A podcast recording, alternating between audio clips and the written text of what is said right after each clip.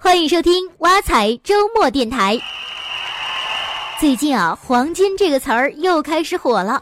一提到黄金啊，我马上想到的就是中国大妈。两年多前，中国大妈和做空黄金的国际金融大鳄持续奋战，华尔街卖出多少黄金，大妈们就收多少黄金。最后啊，大妈们让国际金价创下了二零一三年度的单日最大涨幅，从此大妈们在世界金融界一战成名。不过，中国大妈如此抄底，收益怎么样？呃，让我们来计算一下，中国大妈抄底黄金的时候是二零一三年的四月，当时的国际黄金价格是一千五百五十美元每盎司。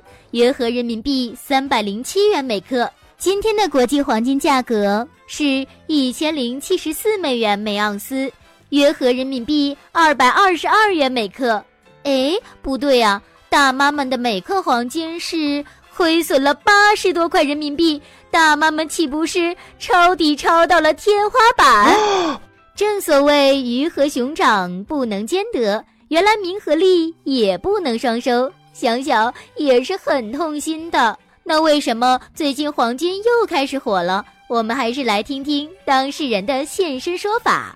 如今正值金价低位，和变化多端的股市比起来，黄金至少是实物，压在自家箱底儿，心里踏实。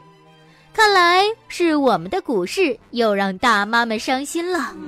投资金条能传给下一代，既能当做应急的避险的工具。又可以避免征收遗产税，总体还是划算的。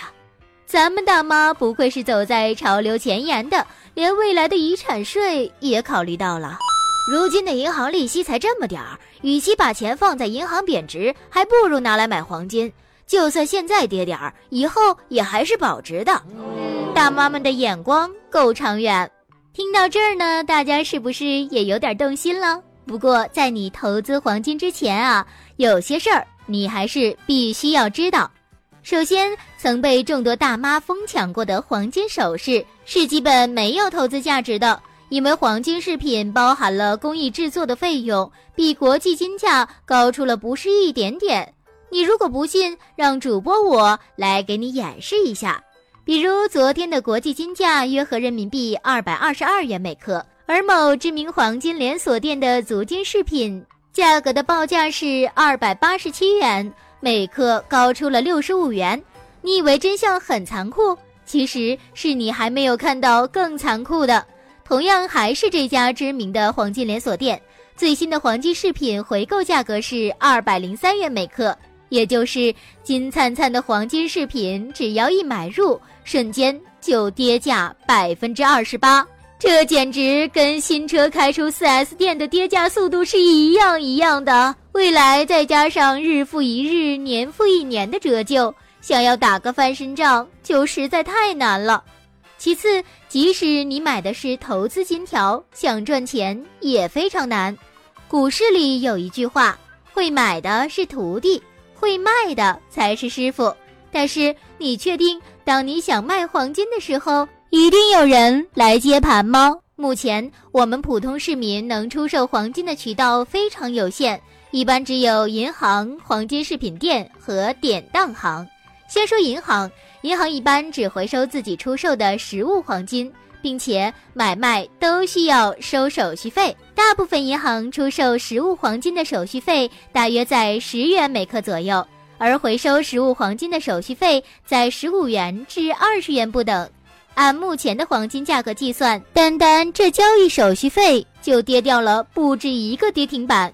即便如此，还不是所有的银行网点都有黄金回购业务。当发生大量回购的时候，银行还会有每日回购限额。想卖黄金，请先排队。接着说黄金饰品店，黄金饰品店也很少会回购其他品牌的实物黄金。并且不同的品牌价格差异很大，比较知名的连锁品牌投资金条的买入价和回购价差价可达五十元，而不知名的品牌差价也在十五元左右。然后就是典当行，不过不到万不得已，估计很多人都不会去典当行卖黄金。典当行那地方进去了，就是双十一狂欢节，全场半价，真的只能挥泪甩卖了。最后，如果投资黄金根本不能抗通胀，你还会买吗？千万不要以为这是个玩笑哦。在传统的观念里，投资黄金和抗通胀是可以画上等号的。但根据有关统计，从1990年至2011年间，剔除通胀因素后，黄金的年均回报率只有百分之一，而同期全球股市的回报率是百分之五点四。债券是百分之一点七。如果你非常不幸的在二零一一年高位买入黄金，那么别说抗通胀，就连解套也遥遥无期了。